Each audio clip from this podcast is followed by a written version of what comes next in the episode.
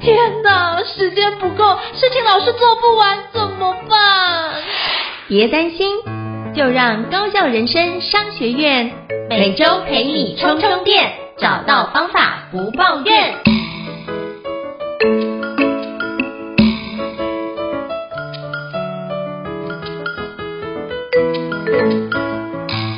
大家好，我是赵英成，欢迎大家来到高效人生商学院 Podcast 职人访谈节目。那我不知道各位在过去的生活当中有没有遇过心理师呢？或者知不知道心理师在做什么样的一个工作呢？我相信很多人就是除了像我自己念心理系之外，很多人对于心理师，不管是临床心理师或者咨商心理师，都有一些。有一种神秘的面纱存在。那今天非常荣幸能够邀请到就是非常知名的一个智商心理师陈志恒老师来跟我们分享一下心理师的养成之路。那我们是不是欢迎志恒老师？志恒老师你好。Hello，应成你好，各位听众朋友大家好，我是志恒。好，非常感谢就是志恒老师莅临我们高校人生商学院啊，来跟我们分享一下你目前的其中一项我觉得很重要的一个志业，就是。心理师的职业，那是不是可以邀请志恒老师简单跟我们做一下自我介绍，让大家可以多认识你一些呢？好，呃，很开心可以来到高校人生商学院哈。那呃，这个我我一直以来就是从事助人工作了哈。那呃，目前呢，我虽然是一个心理咨商心理师，但同时呢，我现在比较呃多的身份就是在到处演讲啊啊，然后到处在分享心理健康的概念。然后呃，更多的时候我也在写作啊，包括在脸书，包括在出呃这个新这个这个实实体书书籍上面啊，我自己出了九本书，然后呢，透过这样的方式来推广心理卫生、提心理健康的一些概念。好，那简单介绍到这里啊，因为今天其实就是要谈我嘛，对不对？对对对，好，非常感谢郑老师分享，因为像我认识的好朋友们就觉得，哎，聊。专业没有问题，可是又发现，哎，你要聊到自己身上，总是会觉得有一种不自在哈、哦嗯。不，对，不会觉得不自在，因为通常人家或是比如说听众来跟你咨询，通常是你专业。可是我真的觉得每一个伙伴或每一个好朋友，生命都是一本大书，就是如果我们能够有效去读人，其实这件事情会让彼此的连结会得到更丰盛的一个生命的历程。所以今天非常荣幸能够邀请到智仁老师来跟我们分享。那我也其实很好奇，就是想跟郑老师请教一下，当初怎么会想要立志去往心理师这样的一个角度来去迈进呢？当初是怎么样进入这样的一个领域？是不是邀请老师跟我们分享一下？好，呃，应成老师，你其实你你知道吗？我小时候我立志要当什么吗？你有没有看过我的简介啊？就是我立志要当教育部长。有，我看过这件事情。有，也知道啊，有印象，很多人对这个印象深刻。然后他们就问我说：“你你为什么小时候要当教育部长？”因为我小的时候啊，我在学校里面哈，国小的时候，我就会常常观察校园里面哈，有一些很不合理的事情啊，例如说学学校老师跟我们讲一套，可是他并并没有做到。例如说叫同学你啊不要踩草坪啊，可是呢，老师我就眼睁睁看着老师呢从草坪的一端走到另一端，我就觉得哇你。你根本就是说到做不到，你就只会说不会做嘛，对不对？嗯、然后包括还有一些呃额外的一些也其他的惩罚或者对孩子的一些一些做法，我就觉得不合理。我当初就会去观察到这些不合理的现象。那虽然我不一定是受害者，但是我也也非常的同情那些呃可能呢受到伤害的孩子。那所以我那时候我就觉得说不行，这样子的教育乱象哦，一定要改革。然后我就回到家里，我就跟我妈讲说呢，我要教育改革。然后我爸就跟我讲说，啊，你又不是教育部长，你怎样教育改革？然后我就知道说，哈，原来教育改革要当教育部长哦。好，那我以后要当教育部长。然后我我我妈就看我发下狂语哦，这个太狂妄了，就心里想说，你好好念书好了。好，然后呢，大概大概我大概到了小学高年级还是到国中，我大概就知道说这个念头应该要打消哈，因为嗯。教育部长不是只有你有热情就可以当哈，因为这是政治人物哈。好，然后后来呢，呃，我开始想，那个时候我开始呢慢慢酝酿，就是我未来的职涯，我想要当老师。所以我一开始是想当老师，但是当什么样的老师呢？我事实上也没有想清楚。反正我就觉得说，那既然呃我看到有一些有一些老师我看不惯，那不如我自己来当一个我想要的老师。好，那。所以慢慢一直到高中的时候，那高中的时候我呃做了学校帮我们做了兴趣兴趣测验、性向测验之后啊啊有一些探索，哎我发现哎我我其实是那个那个那个 Holland 的那个六个型里面的。社社会哈社会型就是人际互动方面是比较擅长的，嗯，好，那我开始去理了解说，哎，那我可以做些什么，有什么样的职业相对应？那如果是当老师的话，那会是什么样的老师？后来呢，我就去去问学校，我我当时哈念雄中，我去去学校的辅导室哈，我人生唯一一次去学校辅导室就是去问这个问题，好，然后呢，这个。我就问他说，问问学校的辅导老师说，诶，辅导老师，你们辅导老师在干嘛？在做什么？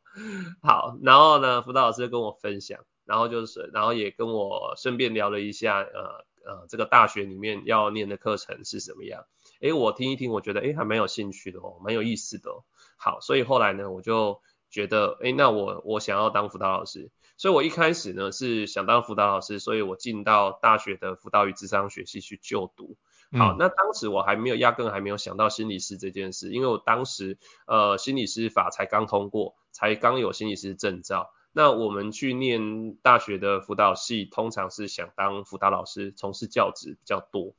那后来念着念着，到了大三大四的时候，开始知道说，哎，有越来越多的前辈他们去当心理师。那心理师呃要考心理师有个条件，就是你至少要硕士学位以上。啊，一定要拿到硕士学位，所以大学毕业不不能考啊。大学可是大学毕业可以考老师，但是不能考心理师。好，那我就知道我需要在一个学历，所以呢，大学毕业之后，我先去把我的教育实习完成，拿到我的教师资格，然后呢，接着我就去继续念辅导智商的研究所硕士班，然后念完之后呢，呃，我也。我也就顺理成章考到了心理师哈，也就是呃完成那个一年的驻地实习之后，然后就考到智商心理师。但是考到智商心理师，我有没有做心理师呢？没有，我还是去当辅导老师啊，也就是我去参加教师甄试，然后就考到先考到彰化高商的啊这个教职辅导教师，然后在里面当了呃九年呐、啊，快十年的啊这个辅导老师，然后后来呢我就离职了哈，那那。离职之后，呃，我就得要我离开教职哈，就是因为变成一个自由工作者嘛。那自由工作者，呃，就是要发展哈，你得要一点头衔。那刚好我就有咨商心理师这个头衔哈，这个头衔就让我感觉有一个专业地位在那边。可是我这我我事实上哈很清楚哈，呃，我同样是智商心理师，可是以前我在当学校辅导老师的时候哈，讲的话可能没有那么有分量。可是我今天出来用智商心理师讲话的时候，你们都觉得我很专业，有没有？事实上我们懂的是差不多的。嗨，好，然后，但是也蛮有意思的是，我离开教职之后哈，我就停业了，我就把智商心理师的这个职业登记给停业了。好，这个牵扯到一件事，就是智商心理师哈和临床心理师，心理师他是医事人员，他属于医事人员。那医事人员哈，他要你要执行这个业务，一定要先做职业登记。就好像医生、护理师，你要执行业务，你一定要职业登记。有职业登记表示有登记在案，你才可以合法的去做这个业务，否则你就是呃违法的就对了。好，嗯、可是我离开教职之后哈，我就停业了，我就把这张信息停掉了。好，那因为我的主力就不放在心理智商上面，所以我接接下来我就没有，我就我这这几年的时间我就没有在做心理智商的接案的工作。哦，这个这个智商，不不管是团体智商或是或个别智商，所以各位你听完之后哈，不要来找我心理智商哈，我现在不提供这个服务。好，那我以心理智商这个头衔，那提供专业的服务比较是在啊演讲、好写作。课程上面，好，所以我比较是在比较是一个讲师的身份，会比较比较是明显的。然后接案这个部分，我现在是目前是没有的。呃，非常感谢郑老师跟我们分享，因为其实呃，我相信大家对你的生命的历程一定会很感兴趣哦。那所以才会就是有这样的一个人生的转弯，所以才有现在成就现在一个畅销书作家跟就是知名的一个。就是讲师的一个这样的角度，那我也想跟老师请教，因为其实，嗯、过去的很多经验，我觉得对于现在很多人是很重要，就是像心理健康这样的一个议题啊，我相信老师不管在企业或是在学校，经常会去跟大家分享，是不是可以邀请老师跟我们分享一下，就是心理健康在现代社会的重要性是什么呢？好，OK，我觉得这个是太重要，太重要了哈，就是一个、嗯、一个国家哈，一个国家会不会强盛哈？我觉得除了它的经济啊，如果它人民能不能吃得饱哈，心理健康是一个指标。如果它心理健康普遍好的话哈，这个国家一定是一个呃民主富裕而且成长性高的一个环境。那呃，所以呃，像我们台湾很重视心理健康，我觉得我觉得这是走的在世界上走的很前面的啦。好，那包括，例如说孩子他在学校里面要适应的好，要学得好，那他一定也要心理健康啊，对不对？好，那他应该要有一个好的环境，然后呢，他要有拥有好的心理素质。好，那一样的到职场上面，职场的员工能不能在这个逆境中待下来？他是不是有终身学习的能力？或者呢，他今天遇到了一个工作的阻碍，他是不是能够有能力去面对？然后呢，不会被这个挫折打倒？然后呢，他可能遇到职场的问题，他有能力有弹性的去解决。那这个都跟他的心理健康有关，包括他的心理素质，包括他怎么样去呃这个思考啊、呃、这个呃他的困境，他是不是能够正向思考？好，那当他遇到挫折的时候，他呃能不能去处理？还有他当他功课工作压力很大，或者我们的孩子课业压力很大的时候，压力很大的时候，你能不能安顿自己情绪管理？然后还有一点就是，呃，如果你有一些心理困扰的时候，你是不是自己能够判断自己需要协助，而能够主动求助？好，例如说在学校里面啊，不管是中小学或大学，都会有心理健康的机构，例如说，呃，这个学校里面会有辅导室，啊，中小学有辅导室，然后到大学有咨商中心，这些是免费资源。那你知不知道要主动去求助？你愿不愿意去求助？这个也是心理健康的指标。然后到职场上面啊，一些大公司企业可能也有一些员工的一些协助方案 EAP 啊，然后呢可能可以提供一些免费的资源，或者是你可以去找一些相关的一些人聊一聊谈一谈，或者啊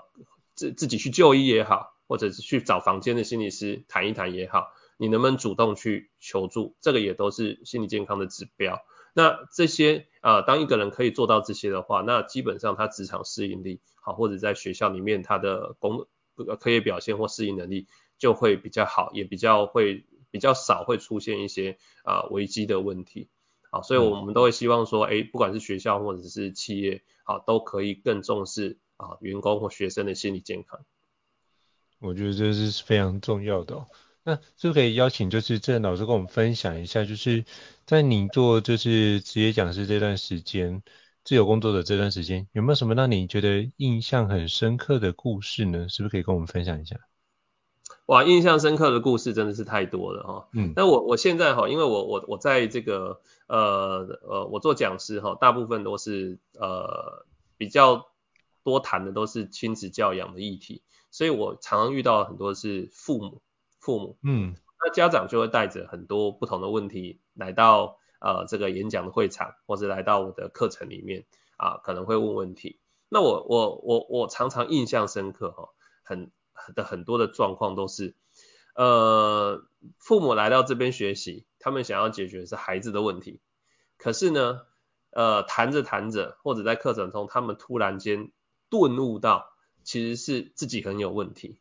呃，其实就发生在前几天而已。我有到一个地方去演讲，我讲的意，我讲的主题叫做拥抱刺猬孩子。好，拥抱刺猬孩子，那是我之前出过一本书，后来我把它当演讲题目在讲。其实我这个主题在谈的就是跟青跟青如何跟青少年互动哈，因为青少年像刺猬一样嘛，很多爸妈很难招架。然后呢，我我演讲完之后呢，我就邀请有没有学员要分享一下。呃，今天听完的这个呃感想啊，学习，那有一位学员哈、哦，他非常积极，一个妈妈，他很积极的举手，然后呢，他就告诉我说，呃，他今天呢来这边，他最感谢，他最感谢，我以为他要感谢我，他说他最感谢的人，然后他就转头过去看他旁边那个男生，是我的老公，我说哈，我心里想，我我我我没有说出来哈，我就哼，好，很讶异，然后他就说。谢谢我老公愿意跟我一起来听演讲，嗯，然后我就问说，你先生是今天是第一次听你来跟你来听演讲吗？他说对，之前我邀他好几次，他都不来，可是他今天愿意来，我很感谢他啊。那他愿意来，他也有学习，那我就不会这么孤立无援。好，那么呢，我接着呢就邀请他先生，我就说，哎，那先生今天来听，太太希望你来，你愿意来听，那太太也很感谢你，那你有没有什么话想讲？我就把麦克风递给他，这个先生他就讲说，我只想讲一句话，就是听完老师的演讲。我觉得我才是刺猬父母。嗯，这堂课叫做拥抱刺猬孩子哦。他领悟到了他是刺猬父母，他知道自己要先检讨，自己要先改变。那我往往听到像这样子的回馈哈，我非常非常感动，因为也许他们可能还还有很长一段路需要学习，但是他们能够先领悟到原来问题出在爸爸妈妈身上。然后他们愿意去学习、去改变，嗯，我觉得这就是非常好的开始。所以我觉得这很难得，就是让自己有觉察到，觉得哦，原来我不是智慧，就是我的孩子不是智慧小孩，是我是智慧父母。那我可以换个角度，让自己柔软一点，那或许就可以让孩子，因为孩子孩子常常第一个学习的对象就是父母亲，所以基本上孩子有反映在孩子身上的一个情况，很多时候是反映在家长的身上。问题，所以我们就可以在透过自己的自省或做一些调整，得到更好的成果。那我觉得这个故事我真的也非常触动。那我也想请教，就是智仁老师，因为其实包含像您，就是做过智商心理师，也做过就是辅导，以及到现在作为一个讲师培训师，那是不是可以跟我们分享一下，如果要成为一个心理师跟成为讲师，你觉得各需要什么样的一个人格特质与技能呢？好，呃，我觉得，呃，首先你一定要对于人的内在还有跟人相处这件事情是有兴趣的。那说真的哈，呃，我其实对人人的内在如何运作，还有呢这个心理层面它的运作机制，其实是一直充满好奇的，所以我很很很喜欢钻研这样子的课题。那当然，当然你喜欢这个议题不代不代表你就能够做好做一个好的助人者或心理师，你还要不排斥跟人互动，然后跟人互动的时候，你能够展现啊、就是啊、想要帮助他的一个热情的哈。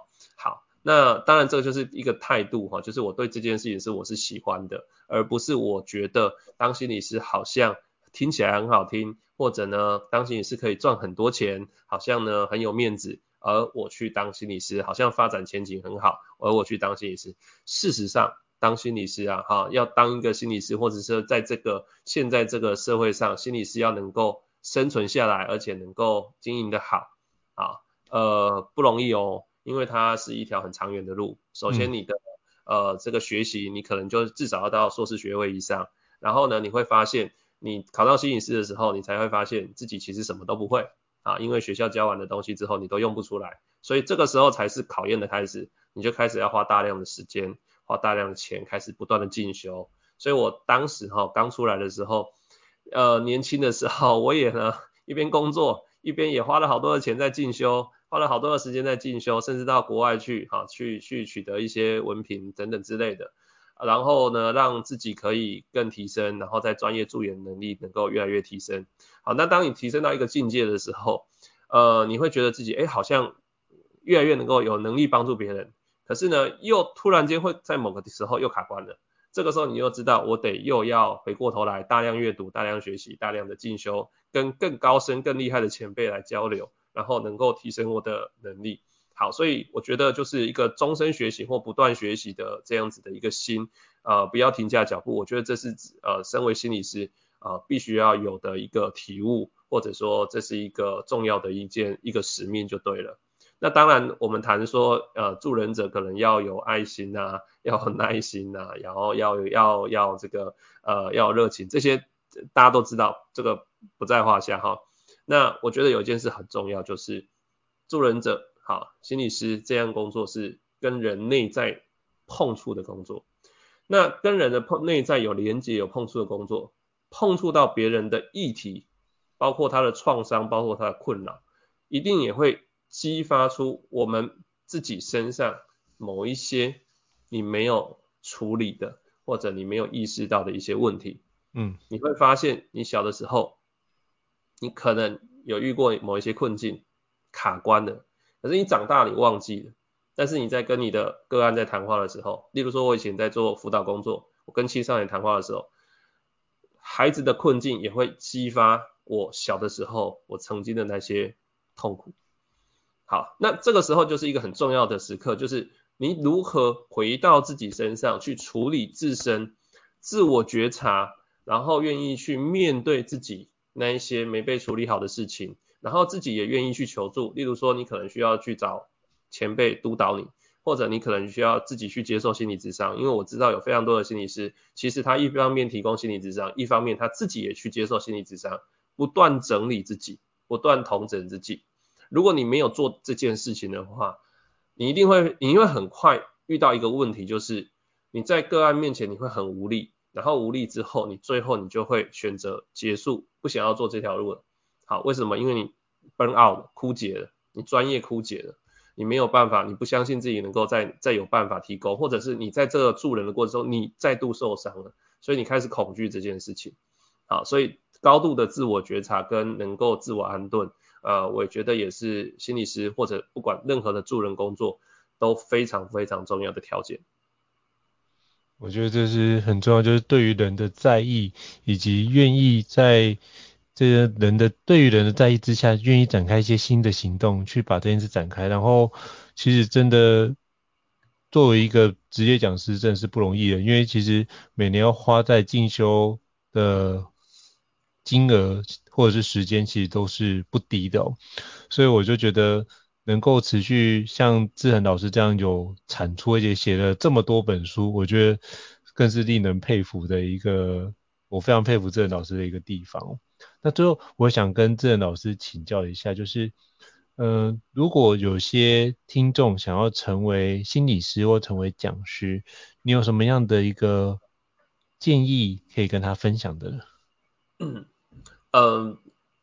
嗯，我我我觉得这是两条路啦，哈，就是说要成为心理师，嗯，他就需要证照，嗯，好，所以他一定得要循着就是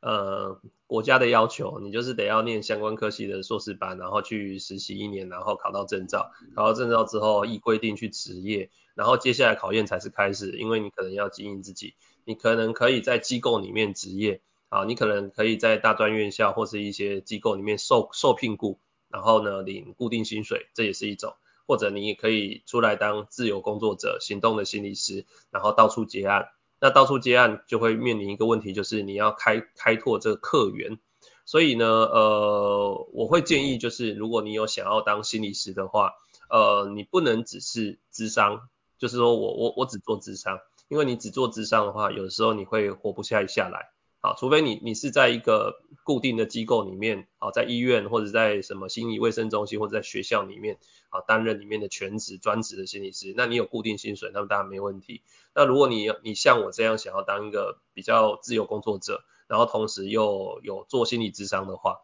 那么你就稍微要斜杠一下。那斜杠的意思就是你可能呃要有多元的收入，一方面智商，啊，然后另一方面呢，你可能也演讲。演讲是一个开拓收入蛮快速，也比较呃有有有效率的方式。好，上课程、工作坊等等，好，或者像像我也会出书，好，所以包括应承，我我想你也是，就是呃当个讲师，可能也不是只是就是也将当讲师，也是其实很多时候也是很斜杠啊，对不对？也包括啊、呃、这个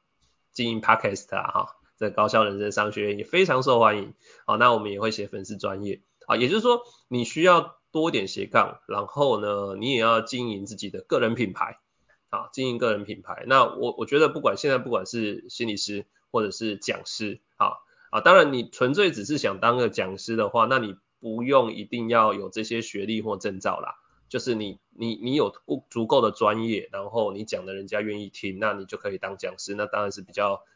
不会受到这个要求。那不管是你要当心理师或讲师的话，好，或者你这两者要结合。呃，自这个自我个人品牌的经营，我觉得都是重要的。那你得要让别人知道你认识你，那你可能会透过呃这个写脸书啊，啊社群媒体啊，或者呢呃呃到处上 podcast 啊，或者自己干脆自己经营一个 podcast 啊，或自己经营 YT 啊，等等的方式来让别人认识你，然后有曝光，甚至最好有著作，著作会是你最好的名片。好，你可能人家给名片，你给一本书，那看起来就不太一样了，对不对？好，然后呢，不断的进修，不断的学习，好，不要停下脚步。好，那我觉得做这一行哦，也蛮有他的心理压力的。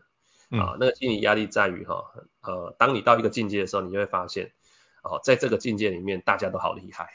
好，那大家都好厉害的时候，你就会很有心理压力。然后我我常常因为这样哈，有时候晚上睡不好，我就觉得说，嗯，奇怪。别人怎么可以写出这么精辟的论点？那、我写不出来，我觉得自己不如人。